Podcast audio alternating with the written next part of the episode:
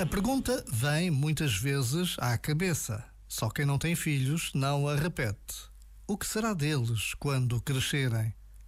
O que o futuro reserva aos nossos filhos e o que o presente vai abrindo cada dia, isso escapa à mão dos pais. Querer bem aos filhos é também perceber que não são nossos e que um destino os chama com uma vocação que pede para se cumprir. Já agora, vale a pena pensar nisto.